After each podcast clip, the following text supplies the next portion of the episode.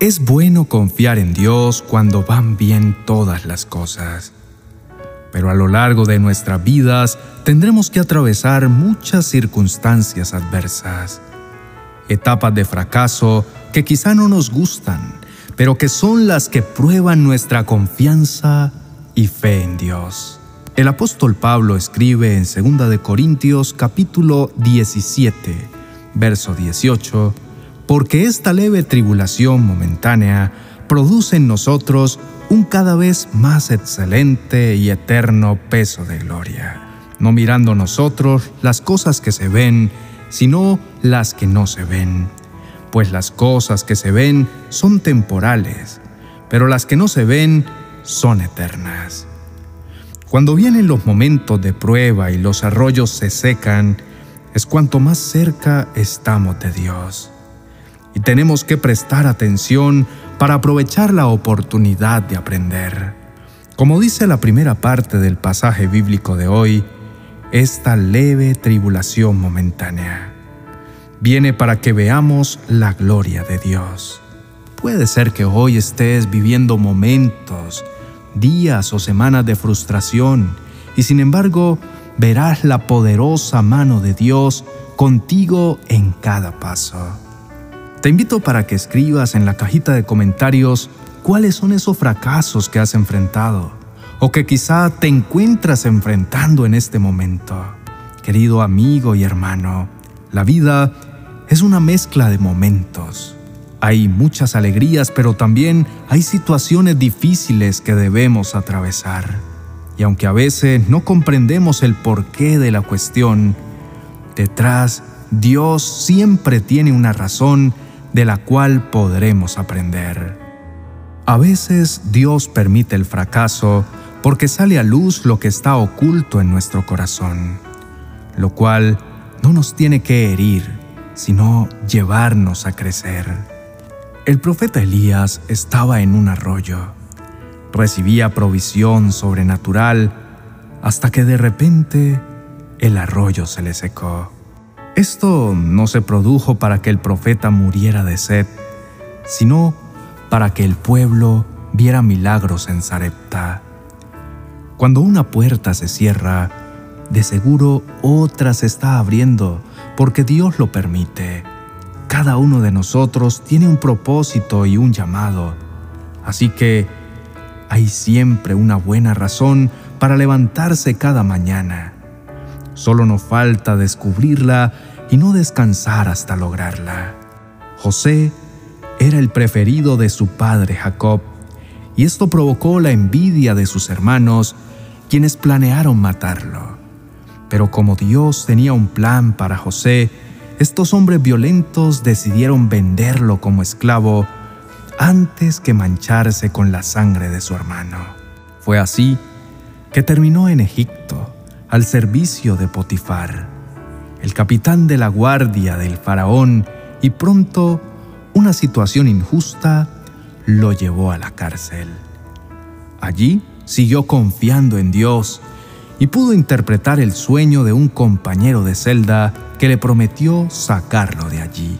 Pasó el tiempo y esa ayuda se desvanecía en el aire hasta que el mismo faraón tuvo un sueño que nadie podía entender. Allí fueron en busca de José y éste no solo le dio la interpretación, sino que también ofreció un plan de ahorro para ayudar a la economía del imperio.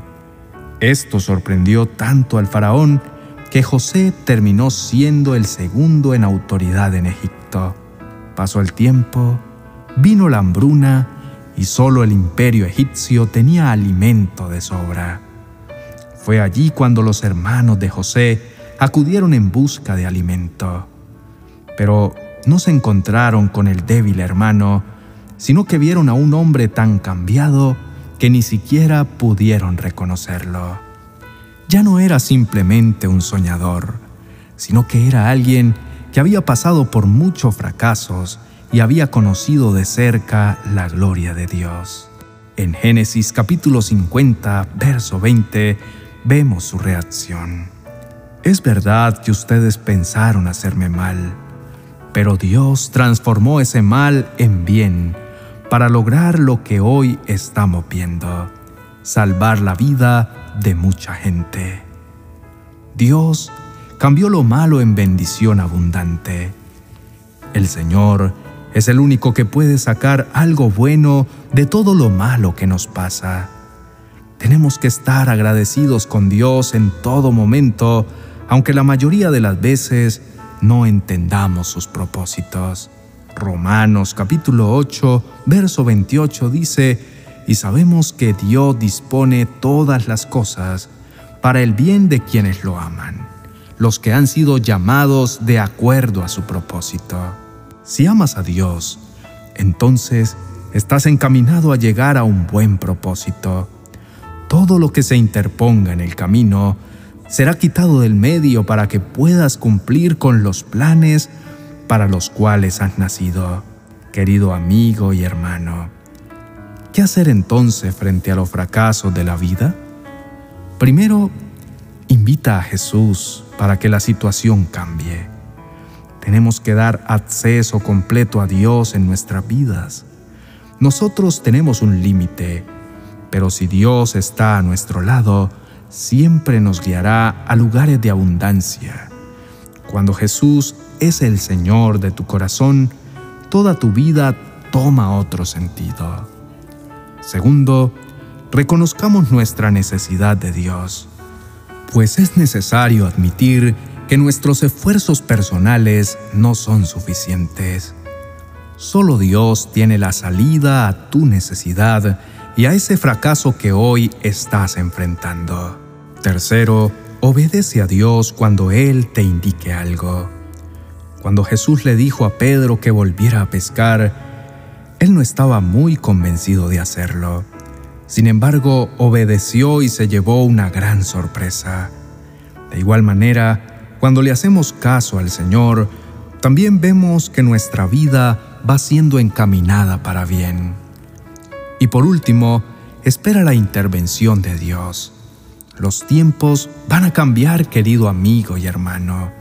Dios hará un milagro donde menos te lo esperas. Solo tienes que creer y descansar en las promesas de Dios. Es vital obedecer a su palabra y esperar su intervención divina. Así como Dios lo hizo con José, Elías y Pedro, el Señor nunca llegó tarde y tampoco lo hará contigo. Él actúa justo a tiempo, solo confía en tu Padre Celestial que te ama y te anima a permanecer a pesar de cualquier circunstancia negativa o fracaso por el que estés atravesando. Oremos. Amado Padre Celestial, alabo y bendigo tu nombre porque tú eres el único digno de recibir la honra, la gloria y toda la adoración. Señor, tú me creaste y conoces mis pensamientos y mis sentimientos. Tú sabes por el momento que estoy atravesando hoy y quiero pedirte que me des tus fuerzas porque siento que ya no puedo más. Gracias, Señor, por las situaciones que permites en mi vida y por aquellas que impides, porque sé con toda seguridad que todo es parte de tu plan perfecto para mi vida y que todo lo bueno o malo que estoy pasando tiene un propósito divino. Sin embargo, mi Señor, en estos momentos, ningún familiar y amigo es capaz de levantarme el ánimo Nadie puede darme la calma que necesita mi alma, el consuelo y la paz que necesito. Y clamo a ti, Padre amado, porque sé sin duda alguna que eres el único que puede darme lo que mi alma necesita en estos momentos. Me siento débil y triste. El desánimo se ha apoderado de mi mente. Me siento perdido en este mundo, Señor, sin un rumbo claro sin un apoyo constante, pero sé que tú nunca me abandonas. Sé que estás conmigo aún en estos momentos donde los ánimos me han dejado, pero tú nunca te has apartado de mi lado. No permita, Señor, que las cosas pierdan el sentido de mi vida. Padre Celestial, no permitas que pierda la sonrisa, que pierda el buen humor, porque tú no quieres verme triste, tú quieres que esté y sea feliz y que le sonría a la vida aún en los momentos y las circunstancias adversas. Señor Jesús, te entrego en este día todos mis sentimientos y pensamientos de frustración y fracaso, y te pido que me des el valor para levantarme con tus fuerzas y pueda afrontar cada una de las circunstancias que estoy viviendo. Sé mi escudo, el único que me guíe durante esta adversidad Permite que siempre cuente con la esperanza y la fe de tenerte cerca, al pendiente de mí. Ayúdame a explotar cada talento que posea y a no perder el ánimo cuando algo no salga como yo lo quiero. Permíteme entender que tu tiempo es perfecto y que solo tú tienes en tus manos nuestro éxito y nuestra felicidad, a través de tu perfecta voluntad. Hoy con tu ayuda proclamo que me levantas en victoria y saldré adelante en el nombre de Jesús. Amén y amén. Hoy sé que Dios ha comenzado a hacer algo grande en tu vida. Proclámalo y créelo. Si usas la aplicación de mensajería Telegram, te invito a que sigas nuestro canal en las manos del Maestro para que te lleguen a diario todas las reflexiones de nuestros canales directamente a tu celular. No olvides que allí también puedes enviar tus mensajes de voz o de texto compartiendo testimonios de lo que Dios ha hecho en tu vida o dejando tus peticiones para que podamos unirnos y apoyarte en oración. Recuerda que los planes de Dios para tu vida son de bien y no de mal. Por eso levántate en este día. Dios está contigo. Bendiciones.